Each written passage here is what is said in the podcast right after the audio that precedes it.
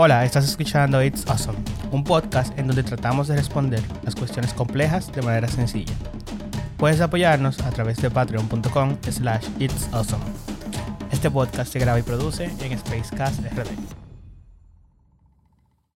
El silfio fue una planta que, que lo usaban los griegos y romanos en la antigüedad.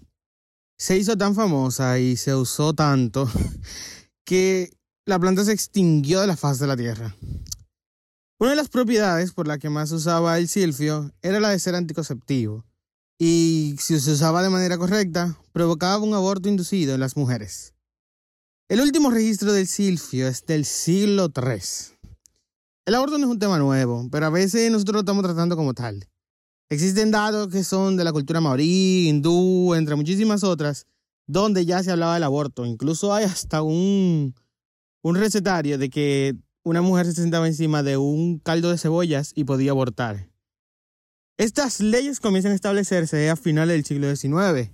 En Estados Unidos, por ejemplo, era legal como hasta el último tercio del siglo XIX.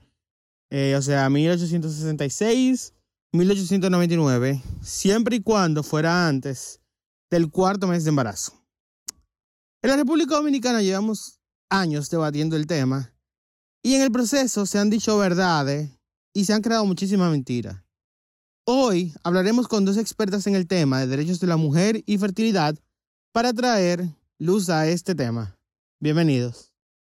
Mi nombre es Indiana Jiménez, yo soy abogada, soy especialista en Derecho Internacional de los Derechos Humanos.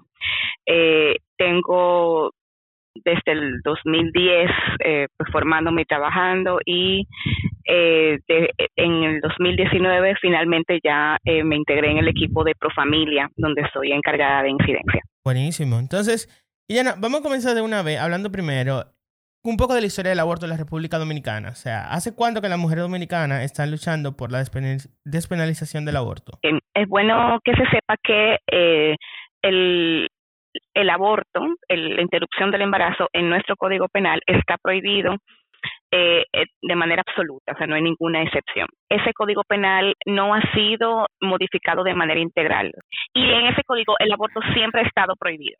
Entonces, en 1997 comienzan los esfuerzos por reformar el Código Penal y las eh, mujeres, el movimiento de mujeres y de feministas pues se involucran en ese tipo de esfuerzos y desde ese momento pues estamos trabajando diferentes generaciones, yo soy ya de las últimas generaciones que está eh, involucrada en este esfuerzo, eh, para la, reforma del Código Penal de manera integral, no solamente con el tema de aborto, sino para que se incluyan los delitos que afectan a las mujeres. Eh, de manera particular, como feminicidio, por ejemplo, el tema de violación marital, de que la violación sexual puede ocurrir entre parejas y, entre, y, en el matrimonio, todo ese tipo de cosas, pues se ha estado trabajando para modificarlo. O sea, tenemos un código súper antiguo. Entonces, ¿cuáles son las tres causales que se están exigiendo para el Código Penal de la República Dominicana? Vamos a recordarle eso a la gente. Cuando peligra la vida de la mujer, cuando el embarazo tiene malformaciones congénitas, una condición congénita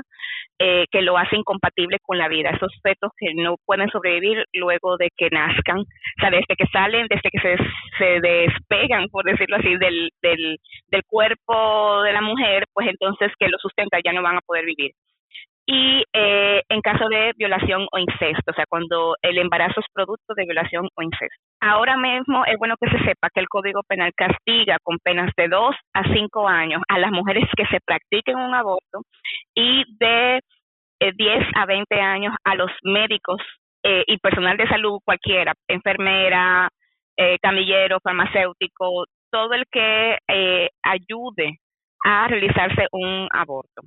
Al día de hoy, ¿tú sabes cuáles países, o sea, cuántos países tienen estas restricciones del tema del aborto? O sea, en el mundo entero, ¿cuáles países hacen, un, vamos a decir, una prohibición total? Mira, como República eh, según el mapa que hace el Centro de Derechos eh, Reproductivos, en el mundo solamente hay 26 países países y territorios, porque por ejemplo reconocen el tema de la franja de Gaza eh, y los territorios de Cisjordania, que sabemos que no están reconocidos como un país per se. En nuestra región solamente somos siete países, o, eh, que son El Salvador, Honduras, Nicaragua, Haití, Jamaica y Surinam.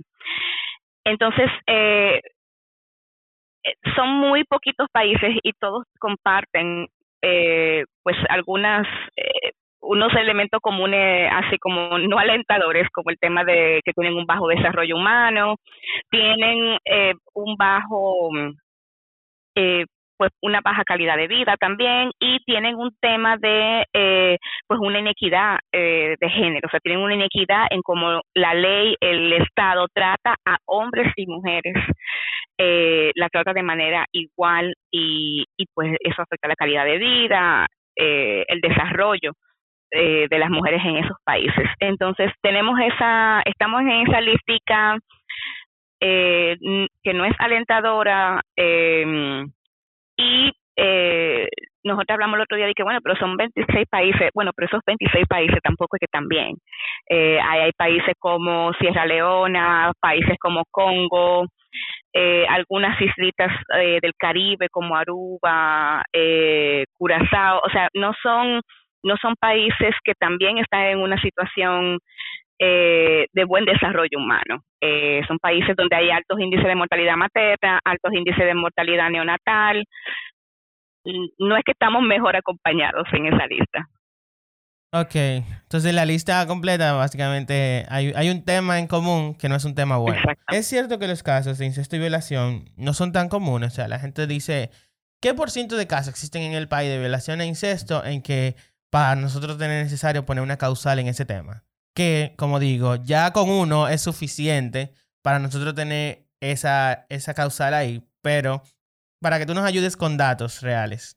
Los datos que nosotras tenemos son los de la Procuraduría General de la República y los de la Oficina Nacional de Estadísticas. Eh, es bueno que se sepa que en el caso de la Procuraduría son los datos de las denuncias que llegan y sabemos que una gran cantidad de denuncias no llega eh, siquiera a ser presentada.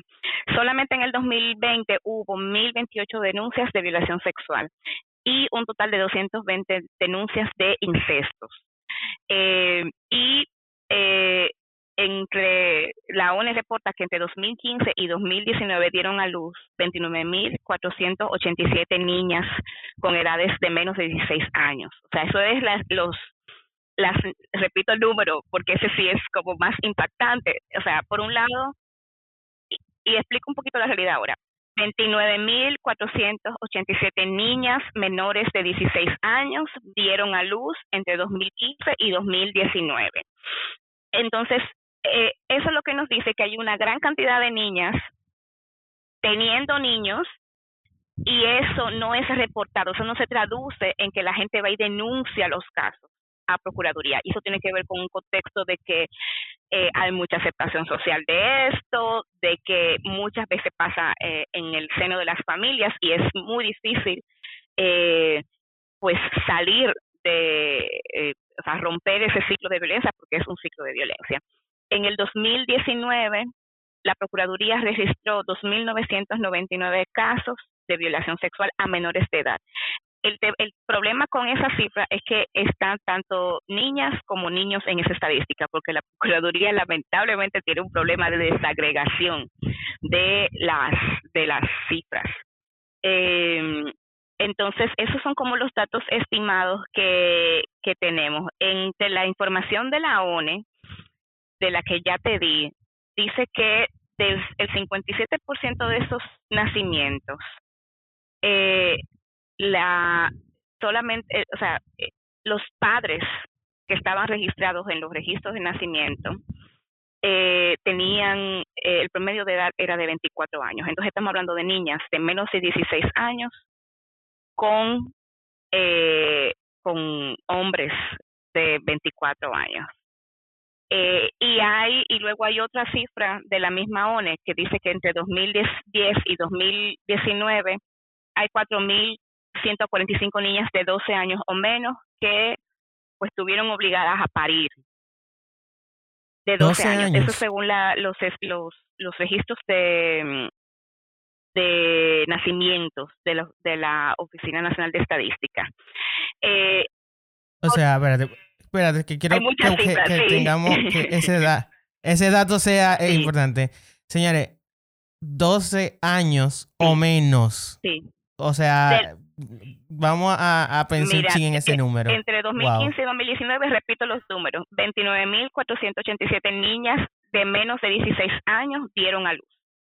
Y entre 2010 y 2019, 4.145 niñas de 12 años o menos dieron a luz.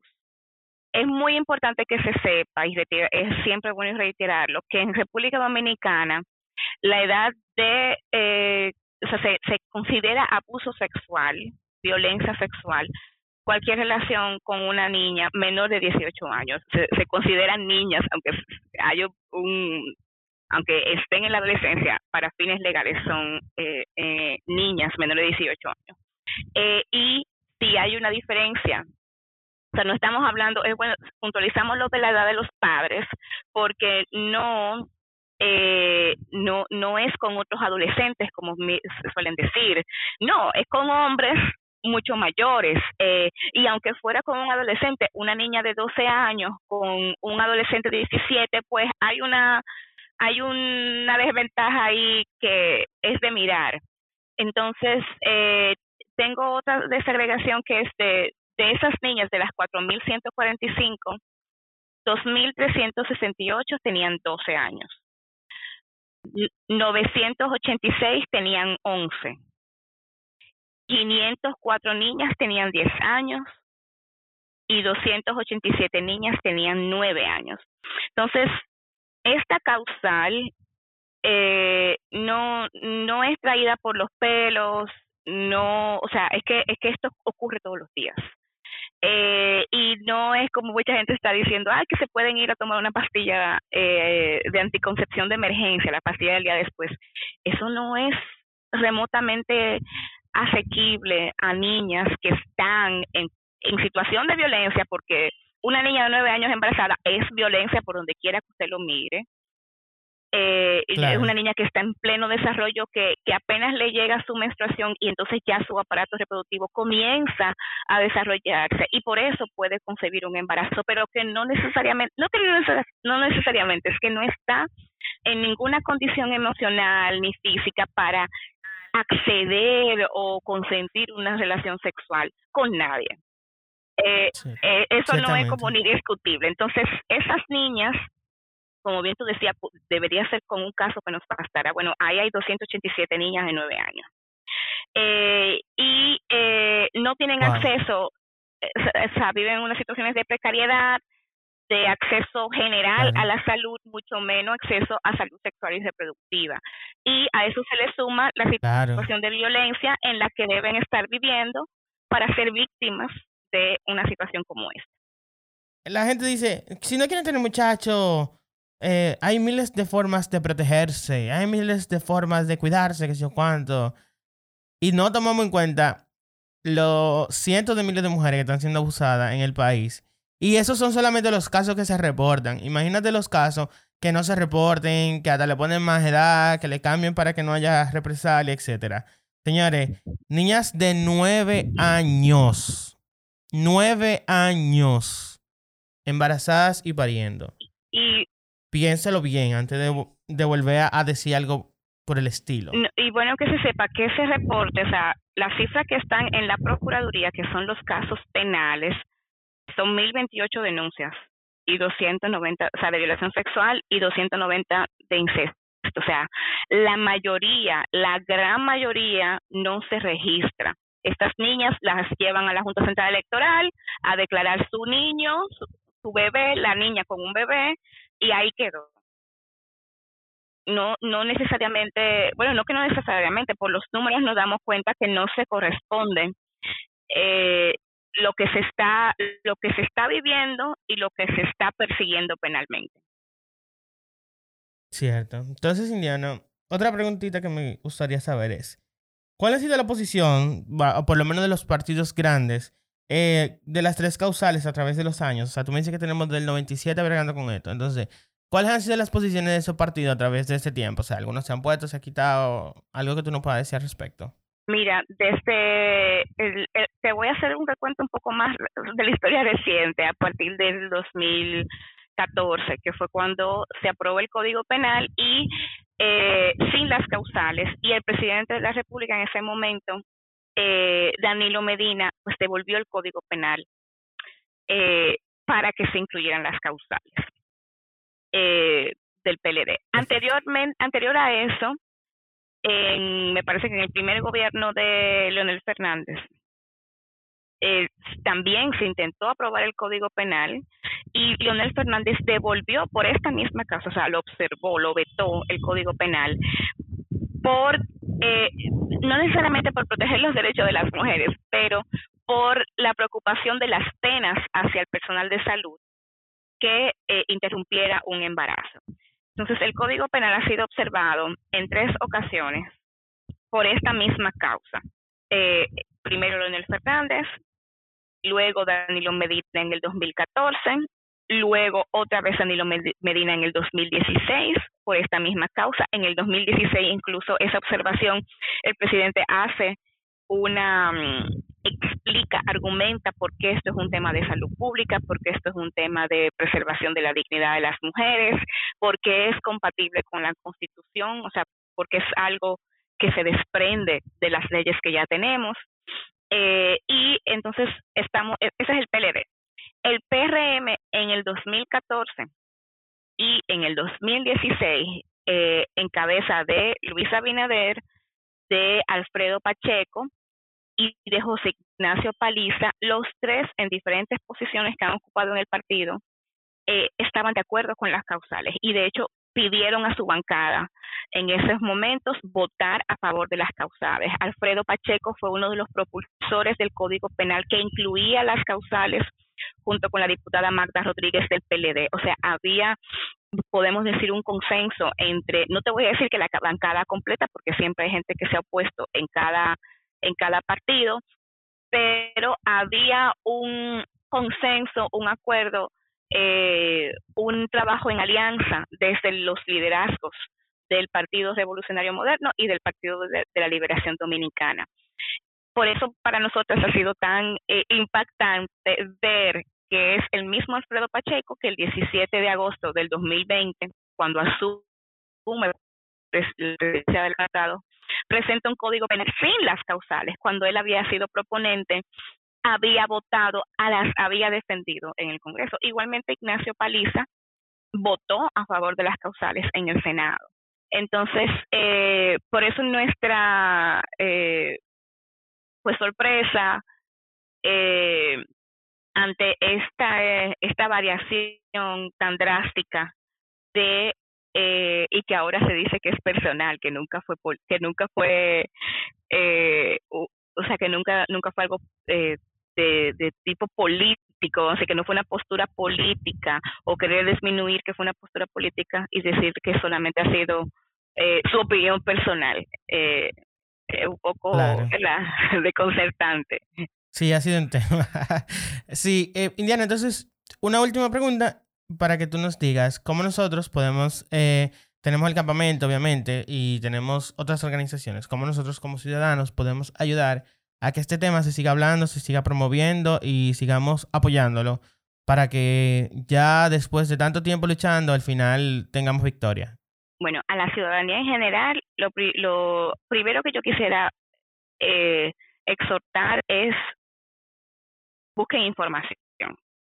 Si tienen alguna duda, hay muchísima información eh, en, que se está poniendo a circular, algo que está pasando de, o sea, que se desprende del campamento, esa cantidad de información y la cantidad de gente que está interesada en el tema.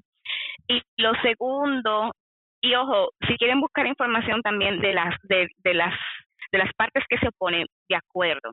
O sea, busquen la información y compárenla pero asegúrense que la información que están buscando no es en no sé qué sitio blogspot.com o o sea hay mucha información vayan a la página de la Organización Mundial del salud, eh, vayan a las páginas de, de, organismos internacionales, Comisión Internacional eh, Interamericana de las Mujeres, la ONU Mujeres, donde quiera, o sea, menciono eso porque son más asequibles, la gente se le crea y busque información. Y lo segundo es que, que yo sí, y eso lo pido desde muy encarecidamente, las mujeres se están atreviendo a hablar y están atreviéndose a contar sus experiencias de, lado y lado, o sea, en, en las redes sociales hay mujeres que dicen yo y mi, y mi, mi, esposo por nuestra fe decidimos llevar a término y tener nuestro hijo, nuestra hija con estas eh, condiciones, sabiendo que se iba a morir y lo tuvimos. Y esto es lo que nosotras queremos que todas las mujeres puedan decidir. Entonces, la gente que tenga un poquito de empatía cuando lea esos, esos eh, testimonios. Entonces, mira, yo quiero que tú te comprometas algo con nosotros, mándanos la información que tú tengas sobre el tema del aborto y nosotros nos vamos a comprometer a hacer una pequeña parte en la página de Awesome, itsawesomerd.com y ahí ustedes pueden acceder a información sobre el tema del aborto y también pueden documentarse un poco más de lo que de los datos que tú has dado y de las informaciones que has dado aquí. Así la gente puede entrar ahí y puede ver. Obviamente ustedes también pueden buscar más información en otras vías, pero creo que eso puede ser un buen punto de partida. Sí, excelente. Muchísimas gracias. Está bien, perfecto. Yo creo que también hay un mapa que muestra los países en que está el aborto permitido, en los que no. También ustedes pueden entrar en un, mapa súper interesante. También vamos a comprometernos a ponernos en una sección de la página para que la gente pueda documentarse ahí. Indiana, muchísimas gracias por estar con nosotros. De verdad que ha sido muy bueno todo este tema. Y nada, muchísimas gracias de verdad. Muchísimas gracias a ti, Alexis. Existen dos casuales que a nosotros no quedan claras, o sea, en caso de violación o incesto y en caso de peligrar la vida de la persona gestante. Ahora bien, existe una tercera que es motivo de confusiones y dudas y que ha traído una oleada grandísima de desinformación al respecto. Entonces, el tema es las malformaciones incompatibles con la vida. Por eso, hoy vamos a conversar con un experto en el tema de embarazo y fertilidad. Hola doctora, ¿cómo está? ¿Cómo se llama y a qué, se dedica? Mi nombre es Lilian Fonder, yo soy médica, ginecostetra y bueno, eh, mi especialidad, mi subespecialidad es infertilidad y también los estudios de género a, a nivel general y defender los derechos de esta parte de la población que en muchas ocasiones pues están oprimidos. Muy bueno, muy bonito. Muchísimas gracias y bienvenida eh, al podcast. Entonces, eh, doctora, en palabras llanas, ¿qué es una malformación incompatible con la vida? El 25% de todos los embarazos se pierden de manera espontánea. El organismo decide eliminarlo porque consideran que no están aptos. Además, hay algunas anomalías congénitas que está demostrado científicamente que son incompatibles con la vida. O sea, que no puede vivir fuera del útero, que cuando nazca, paulatinamente, en las primeras horas o en los primeros meses, va a fallecer, porque no puede vivir por sí mismo fuera del útero. Ok, ok. Entonces es básicamente así, un, un, bebé o un producto que no puede estar fuera del, del útero. Sí, mira, faltan algunos órganos. Hay casos que falta el cerebro, hay casos que son malformaciones múltiples, que faltan algunos órganos o que no están suficientemente desarrollados y que de una manera u otra esa malformación multisistémica va a fallecer el producto de la concepción, va a fallecer la criatura cuando esté fuera del útero. Ok, entonces yo he escuchado algunos casos y yo quiero mencionarle algunos padecimientos y usted nos va a decir si son o no eh, compatibles con la vida. Autismo. Claro que es compatible con la vida. ¿Es compatible con la vida? 100%. Síndrome de Down también es compatible con la vida. El mieloma múltiple. También es compatible con la vida. Y algunas, o sea, las discapacidades físicas, en falta de brazos, son totalmente compatibles con la vida. Totalmente compatible con la vida. Lo que pasa es que hay algunas malformaciones congénitas que coinciden, que van junto al síndrome de Down, pero que no es síndrome de Down, sino múltiples malformaciones congénitas que llevan a la muerte. Pero no es solamente el síndrome de Down. Oh. O sea, no podemos meter todos los síndromes de Down no son iguales.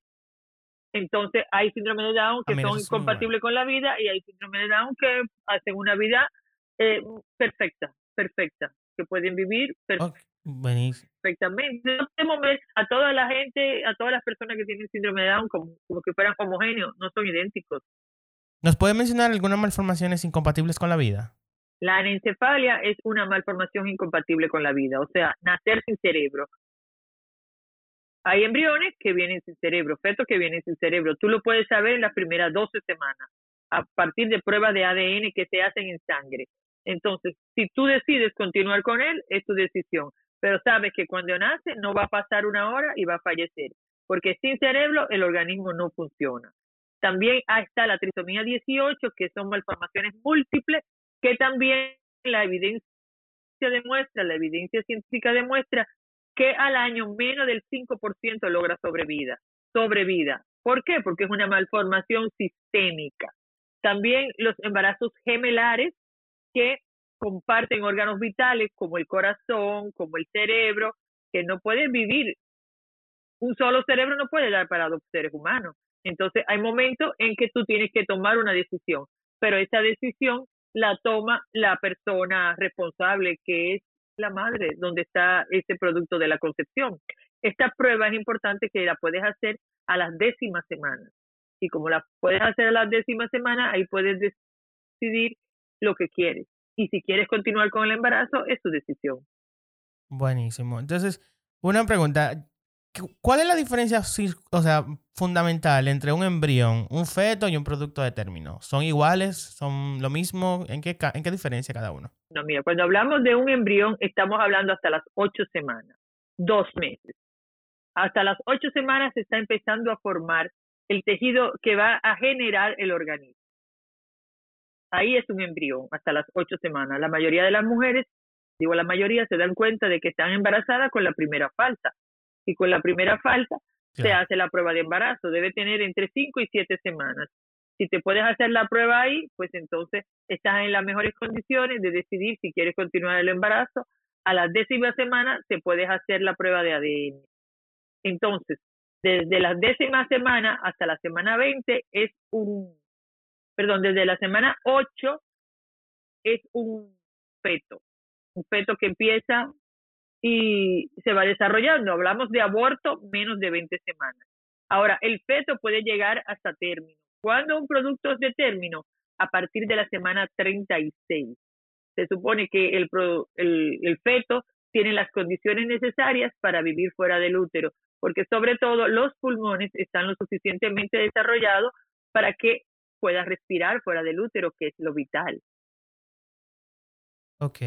Y usualmente, ¿en qué, en qué semana, antes de qué semana es que se establece que se puede proceder con un aborto? Antes de las 12 semanas es lo que se está pidiendo en República Dominicana para desfinalizar el aborto en las tres causales. Y como te dije, estas pruebas de ADN se pueden hacer en la semana décima. Y tú puedes saber exactamente si se puede interrumpir el embarazo o no, o si puede continuar con el producto de la concepción a pesar de las malformaciones congénitas, porque es un derecho que tiene la mujer a continuar con ese producto de la concepción que tiene malformaciones congénitas o no. Ok, entonces, ¿es cierto que el aborto es más riesgoso para la vida de la persona gestante? Mira, Dice mucha gente, ¿es, eh, ¿hacerse un aborto puede ser más peligroso? Mira, si se mantienen las condiciones de clandestinidad como está en República Dominicana, porque está en contra de nuestra legislación, pues es un riesgo, porque el sistema de salud no te brinda el soporte. Tú no puedes ir a un hospital a interrumpir un embarazo y va a depender de tu bolsillo, de tus condiciones económicas, dónde lo vas a interrumpir. Si vas a tomar un vuelo y hacerlo en un país donde te protegen la salud o como la mujer es más humilde, tiene que utilizar cualquier elemento cortante como un cuchillo, una tijera, un lapicero, una varilla, cualquier elemento cortante o una botella, un brebaje para interrumpir el embarazo.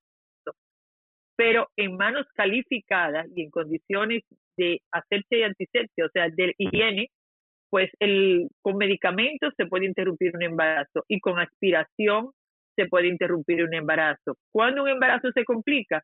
Cuando utilizamos una alegra o utilizamos toda esa estrategia que lleva a la ilegalidad, que lleva a la ilegalidad, como todos esos objetos constantes, pero en las primeras 12 semanas el, el, embarazo se puede interrumpir sin poner en riesgo la vida de la mujer en la mayoría de los casos. Ok, entonces, eh, mucha gente dice que actualmente la ley te permite proteger la vida de la madre en un embarazo cuando es ectópico, o en ciertas circunstancias se protege la vida de la madre. ¿Cuánto de verdad hay en esto? O sea, ¿existe algún protocolo realmente ahora para proteger la vida de la persona gestante? Mira, en un embarazo ectópico, la, la ciencia y todos los libros de ginecobstetricia hablan de que hay que interrumpir un embarazo y en general se interrumpe. ¿Qué ha pasado ahora con el tema de las tres causales? Que el sistema de salud público, público en los hospitales, pues estamos con las manos atadas y estamos más cuidadosos porque siempre hay un grupo muy conservador que te puede evidenciar ante ante las autoridades, pero en un embarazo ectópico hay que interrumpir el embarazo.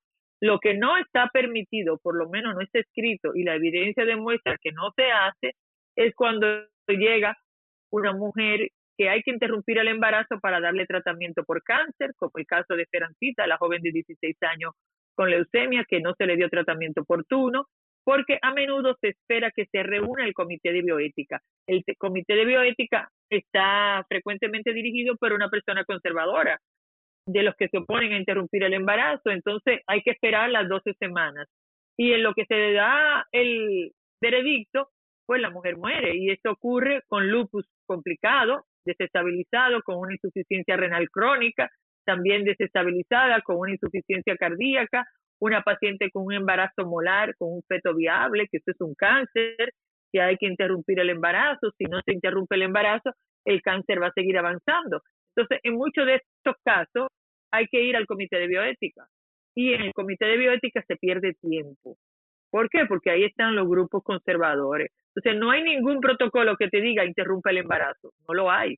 Solamente en el caso de embarazo ectópico y este mismo se ha puesto más lento a partir del temor que tenemos los médicos y las médicas en el sistema público a la hora de poder interrumpir un embarazo con feto viable, porque si viene con un aborto incompleto lo tenemos que interrumpir y está permitido.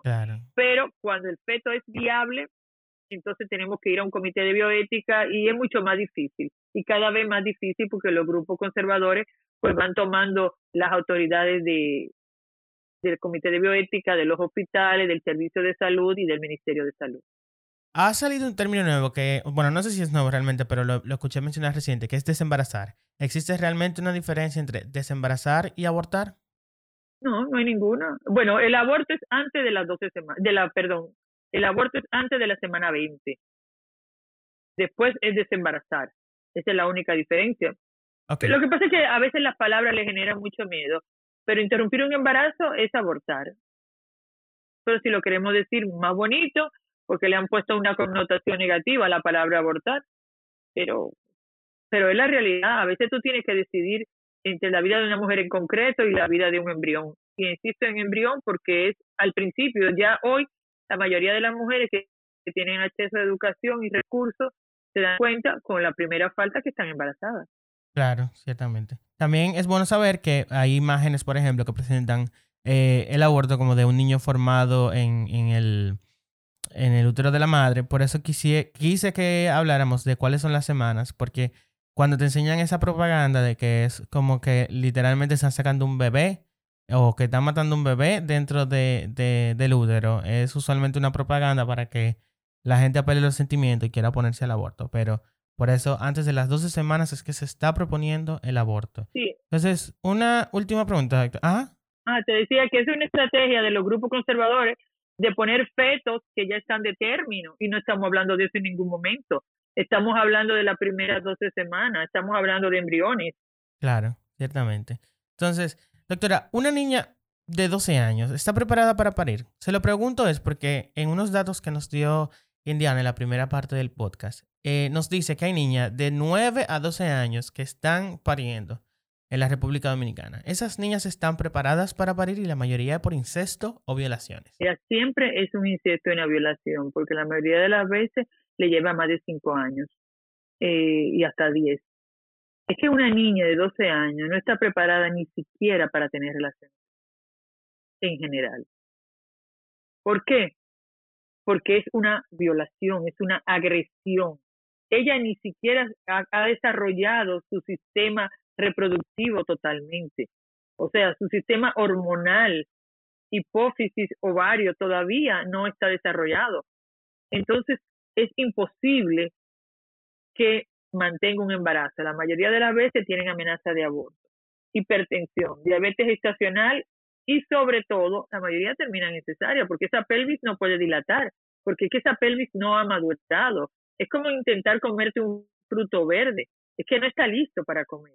Entonces, una niña de 12 años no puede ser madre, además de toda la secuela que eso trae para, para ella psicológicamente. Físicamente, o, la agrede el embarazo per se, o la agrede el desembarazo, el parto o la cesárea, que es una agresión. Y lo que implicaría para una niña tener una criatura que ella no provocó, que ella no quiere, que ella rechaza, es seguir violándola y seguir maltratándola en vida. O sea, las posibilidades de que una niña de 12 años eh, traiga otra, otro ser humano al mundo es contra natura, simplemente. Eso es contra natura y deberíamos oponernos 100%. Claro, con la despenalización del aborto es una decisión que tiene que tomar. No es que todas las niñas tengan que hacerlo, pero aquellas que lo decidan, que tengan esa posibilidad. Pero claro que atenta a su salud. La de ella que podría morir. Tenemos que recordar que el 25% de la mortalidad materna en República Dominicana son adolescentes. Entonces ni siquiera han llegado a desarrollarse y ya mueren intentando dar vida. Buen dato. Entonces, doctora, yo quisiera que tú nos dejes un mensaje final eh, en esta conversación que ha sido bastante productiva para todas esas personas que nos están escuchando sobre el tema del aborto y la salud reproductiva en la República Dominicana. Eh, despenalizar el aborto en República Dominicana es una deuda con las mujeres. La democracia tiene una deuda con las mujeres dominicanas. No puede ser que por el hecho de haber nacido mujer, haber nacido con útero, paguemos tan caro el derecho a la vida y que las pobres pongan en riesgo su vida. Las que tienen condiciones de privilegio interrumpen el embarazo y nadie se preocupa por esos fetos o por esos embriones. Solo le preocupan los fetos y los embriones de las mujeres pobres. Y, y bueno, en última instancia, eh, esas mujeres también tienen derecho a la vida. De verdad, muchísimas gracias por estar con nosotros. Eh, creo que ha sido muy esclarecedor todo lo que nos ha dicho. Entonces, de verdad, muchísimas gracias por estar aquí y por darnos su tiempo. Gracias, Alexis. Siempre a tu orden. Cuenta conmigo cualquier cosa. ¿Ok? Muchísimas gracias, muchísimas gracias.